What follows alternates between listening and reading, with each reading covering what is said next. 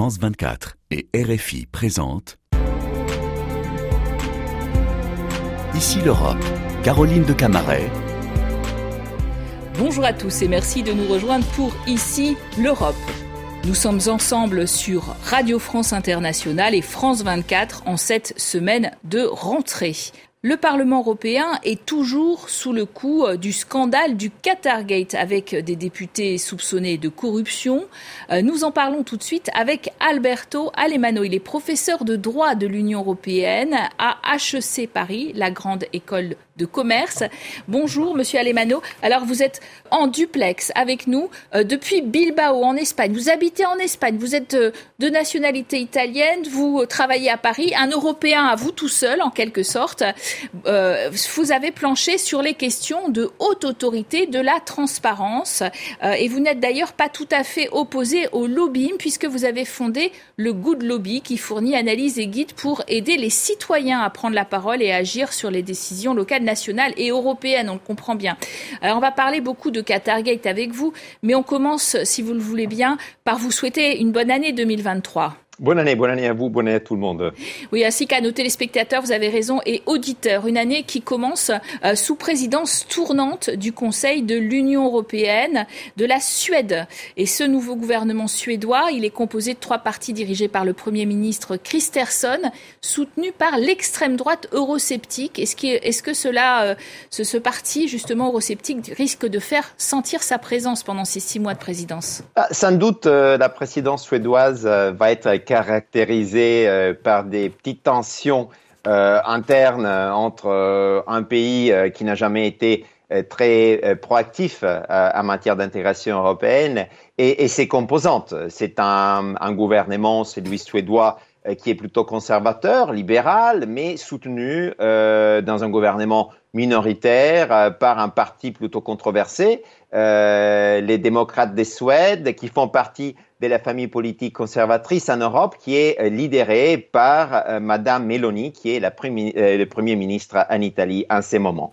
Il ne faut pas survaloriser les rôles de la présidence tournante du, du Conseil. Le rôle du gouvernement suédois va être simplement de définir l'agenda, quelles vont être les questions à, à, traiter, mais va être tributaire à la position de la Commission et du Parlement européen et bien évidemment de tous les gouvernements en ces moments. Donc, ce que on peut s'imaginer, c'est que cette présidence va être plutôt euh, conservatrice, va suivre les événements, va réagir aux événements, va réunir à la table tous les intérêts euh, nationaux et donc va suivre les grands dossiers, à commencer euh, par la question du positionnement de l'Union européenne sur la guerre, dans la guerre je pense que pour l'instant, euh, les États euh, de l'Union européenne ont réussi à parler d'une voix euh, par rapport à, à, la guerre. Ils ont réussi à euh, finalement médier entre leurs différentes capacités militaires, économiques, euh, dans le soutien qui continuent à donner de plus en plus, notamment la France et l'Allemagne,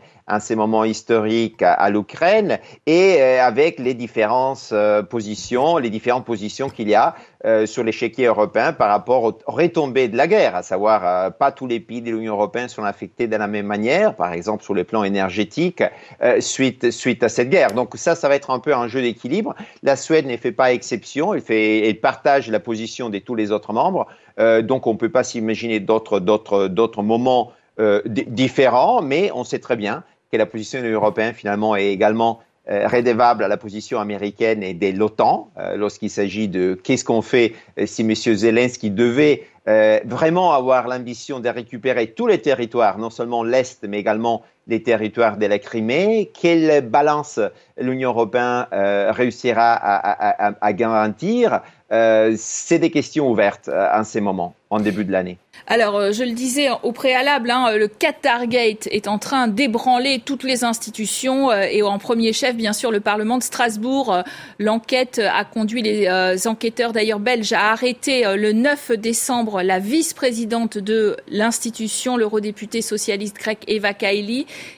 et cette enquête se poursuit. Vous estimez que le Parlement européen est le maillon faible du système d'intégrité de l'Union européenne dans, plusieurs tribunes que vous avez signées. Pourquoi? Écoutez, euh, l'Union européenne dispose euh, d'un système des contrôles éthiques plutôt développé, plutôt sophistiqué, euh, bien au-delà de la moyenne des États de l'Union européenne. Mais euh, au fur des années, le Parlement européen a toujours résisté à la possibilité d'imposer ses propres membres toute une série de règles, comme par exemple éviter les cumuls des fonctions. Nos parlementaires peuvent avoir un autre travail, un autre boulot lorsqu'ils sont en train de servir l'intérêt public en tant que membre du Parlement. Ils ne sont pas censés déclarer leur, leur rencontre, comme par exemple les commissaires européens le font. Et donc, ils ont toujours dit, finalement, euh, au nom euh, de la liberté de notre mandat électoral, on ne peut pas nous empêcher de rencontrer euh, différents acteurs parce que c'est la seule façon pour nous permettre de nous former une opinion et donc finalement d'exercer notre travail. Évidemment, cet argument aujourd'hui ne tient plus la route. Il est possible de obliger euh, les différents membres à déclarer leur rencontre tout en leur laissant rencontrer les acteurs qui doivent rencontrer. Et bien évidemment, c'est contexte est un contexte plutôt délicat euh, car les fonctionnaires, les différents membres du Parlement européen euh, ainsi que les fonctionnaires euh, qui les soutiennent sont sollicités de plus en plus par différents intérêts, non seulement des intérêts particuliers comme des entreprises ou des organisations de la société civile, mais également par des États tiers et parfois des autocraties, des États qui auparavant, dans les cas du Qatar, sont disposés finalement à verser des sommes et donc à passer du lobbying à la corruption, parce que là, on n'est pas en train de vivre un moment de lobbying. Euh, ils ne sont pas en train d'influencer les institutions tout court. Ils sont en train de payer en euh, représentant du peuple européen pour être finalement écoutés. Et donc, on est dans une situation de, corruption. Mais évidemment, les deux phénomènes euh, se rapprochent dans la mesure où cette influence fait partie de la vie démocratique de nos institutions. Mais lorsque son présupposé est l'argent, et bien évidemment, on passe dans la corruption. Et donc, on est dans une autre cas de figure. Alors, cela reste bien sûr à déterminer, Monsieur Alemano, euh, par l'enquête. D'ailleurs, dernier rebondissement cette semaine, l'affaire s'étend à de nouveaux élus européens et la levée de leur immunité euh, est demandée. Le point et la suite des événements avec Kalidoussi. Nouveau rebondissement dans le Qatar Gate. Lundi matin, la présidente du Parlement européen a annoncé dans un tweet Répondant à une requête des autorités judiciaires belges, j'ai lancé une procédure urgente pour lever l'immunité de deux membres du Parlement européen. Il n'y aura aucune impunité, absolument aucune.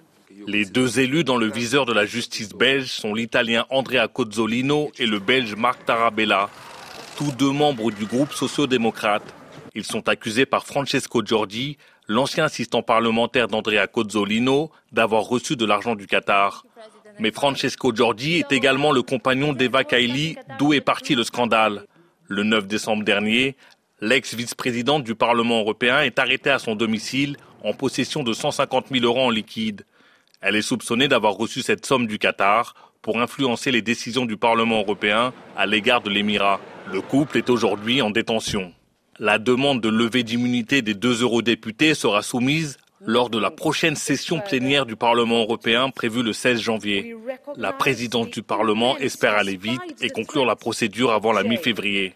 Pour l'heure, Marc Tarabella nie les faits. De son côté, Andrea Cozzolino n'a pas fait de commentaire. Alors Alberto Alemano, euh, en tant que euh, justement juriste spécialiste du droit européen, est-ce que vous aviez déjà vu une telle affaire déjà? Et puis est-ce que vous pensez que cette affaire est en train de prendre une plus grande ampleur? Elle était un peu cantonnée, on avait l'impression à quelques individus, euh, essentiellement au Parti social et démocrate. Est-ce qu'elle elle peut rayonner davantage selon vous? Lorsque le scandale a été annoncé au, public, a été révélé, euh, j'ai tout de suite réagi de la manière suivante. Je l'ai défini les plus gros scandales ayant jamais éclaboussé une institution euh, qui est censée incarner l'exemplarité en matière de moralité publique. Et j'ai dit cela tout simplement parce qu'on ne s'attendait pas du tout euh, dans les modes si rudimentaires et dans les modalités même d'exécution de ces scandales qu'on avait, on avait des représentants qui auraient pu être susceptibles de ce type de, de comportement.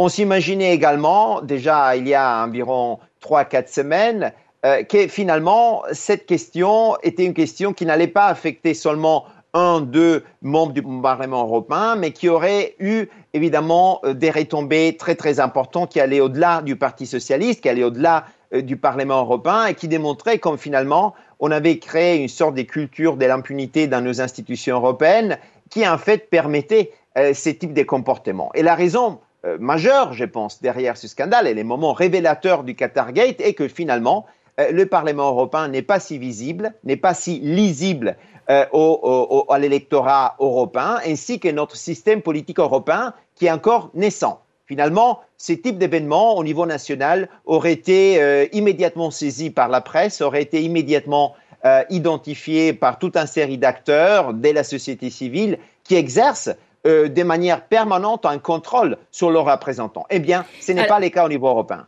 Alors c'est pas le cas. Et puis vous, vous, plaidez finalement euh, depuis assez longtemps aussi pour une haute autorité de la transparence. Alors pourquoi faire?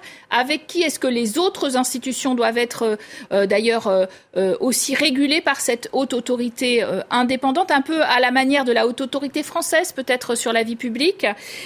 Et d'ailleurs est-ce qu'elles sont enclines à le faire? Parce que c'est un dossier qui existait et qui traîne hein, justement au niveau des trois institutions depuis de longs mois oui, euh, l'Europe, en ce moment, dispose d'un système éthique euh, assez développé, euh, mais qui est en fait fragmenté, à savoir chaque institution européenne a ses propres règles et son propre système d'application des règles.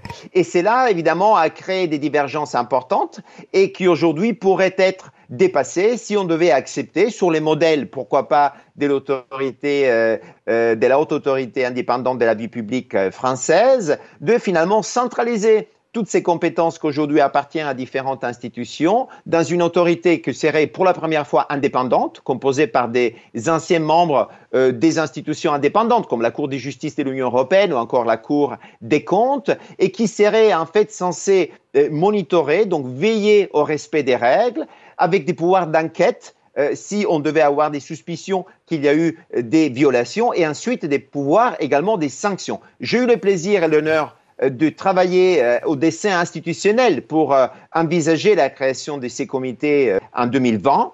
Cette proposition a été ensuite faite propre par le Parlement européen qui, dans une résolution, a demandé à la Commission européenne finalement de faire une proposition afin de créer cette, cette institution. Mais encore, il y a quelques semaines, lorsque j'étais au Parlement pour présenter une autre étude, il n'y avait aucun intérêt euh, évidemment, le scandale du Qatargate n'avait euh, pas encore, n'était pas encore là. Et donc, euh, et donc là, on va y aller vite. Vous croyez? On va y aller vite. Ça, c'est, en train de changer la donne complètement ce Qatargate. D'un point de vue politique, sans doute, il y a finalement un peu plus de volonté de modifier les règles, mais la question de savoir est quel type de pouvoir nous allons attribuer à cette entité. C'est très facile pour la classe politique de créer encore une autre institution, mais est-ce que cette institution sera capable de faire la différence dans l'application des règles? Et pour faire cela, elle devra être tout d'abord indépendante et ensuite avoir des pouvoirs d'enquête qui lui permettront ensuite de sanctionner les comportements pour changer finalement la culture politique et les normes sociales qu'encore aujourd'hui permettent à, nos, élus d'adopter des comportements qui sont si éloignés par rapport au bon sens. Il y a, par exemple, nos élus, euh, ils peuvent aussi conserver euh, leur précédent emploi ou un, emploi euh, en plus de celui d'eurodéputé. Est-ce que ça, ça fait sens ou est-ce que vous jugez que finalement, ça donne lieu à trop de conflits d'intérêts? Au fur des années, j'ai toujours soutenu que c'était absolument inacceptable que nos représentants au sein du Parlement européen puissent cumuler des fonctions, puissent exercer le métier d'avocat, puissent exercer le métier parfois des lobbyistes ou, ou encore avoir euh, de manière permanente une situation de conflit d'intérêts entre leur intérêt personnel à travailler pour un client et en même temps servir l'intérêt général en tant que membre du Parlement. Il faut commencer par là, il faut changer des règles euh, des procédures du Parlement européen et il faut à nouveau créer non seulement des nouvelles règles mais une nouvelle culture politique. Et c'est le, c'est le travail non seulement des institutions mais également des partis politiques, c'est eux qui identifient les candidats qui ensuite deviendront euh, membres du Parlement européen. Et finalement, ils sont les grands perdants. Ils se démontrent de ne pas avoir eu aucun contrôle du comportement de ses propres élus. Évidemment, c'est là, c'est une euh, fonction, c'est une euh, responsabilité qui doit être partagée entre les partis politiques, les partis politiques européens et également les institutions et la société civile, les médias. Tout le monde a un rôle à jouer pour garantir l'intégrité de nos institutions et de ses élus. Oui, parce qu'on a l'impression que dans le Qatargate, tout le monde se, renvoie un peu la balle. Euh, la Commission européenne sous-estime l'ampleur des conflits d'intérêts. C'est l'objet autres d'un autre rapport que vous avez euh, engendré avec deux autres experts européens. Euh, en fait, le pantouflage est très répandu dans l'exécutif européen. la Commission, qui est première cible peut-être d'ailleurs du lobbying, là aussi, il faut euh, qu'elle-même, elle regarde et elle balaye devant sa porte. Sans doute, euh, la Commission européenne, euh, au fur des années, a vécu toute une série de scandales qui ont été finalement dus euh, au phénomène des portes tournantes, à savoir une situation où euh, un ancien commissaire ou encore un fonctionnaire européen quitte l'institution et finalement monétise euh, sa propre expertise en vendant l'accès à l'institution même une fois que cette personne est sortie. Cela est évidemment inacceptable, cela va à l'encontre de l'intérêt public c'est toute une série de règles qu'il faudrait renforcer. À nouveau, les règles sont très bien écrites, mais il faut s'assurer que l'application ne revient pas simplement à la présidente de la Commission européenne qui est en train de juger ses propres collègues de la même façon que ses collègues pourraient juger elle-même. Donc, c'est une question vraiment de qui finalement euh, peut garder les gardiens, qui peut contrôler ceux qui contrôlent, qui se pose aujourd'hui, et c'est la question centrale euh, qui est finalement une autorité indépendante pourrait finalement résoudre. Le Qatargate a au moins réjoui, réjoui une personne. Il s'agit de Viktor Orban, le Premier ministre hongrois, qui voit le signe que euh, on l'accuse de corruption dans son pays, on lui gèle les fonds européens, mais que euh, les institutions ne sont pas exemptes de tout reproche. Est-ce qu'il a raison euh, d'ironiser? Bien, il est, il est facile d'ironiser. Le, le Qatargate est vraiment tombé euh, au, pire moment, un moment où finalement les institutions et la majorité des États membres sont en train de dire il faut rendre conditionnel les, euh, les paiements des fonds européens euh, au respect des règles que chaque État membre finalement a ratifié, a accepté lors de l'entrée de l'adhésion à l'Union européenne. Nous sommes en train de voir un pays comme l'Hongrie ou même la Pologne, qui, sur une base, je dirais, hebdomadaire, sont en train de défier et de mettre en cause les valeurs mêmes avec, euh, par exemple, le Premier ministre euh, euh polonais euh, qui a déclaré d'être favorable à la peine de mort, donc de mettre en cause finalement les respects des, des règles fondamentales.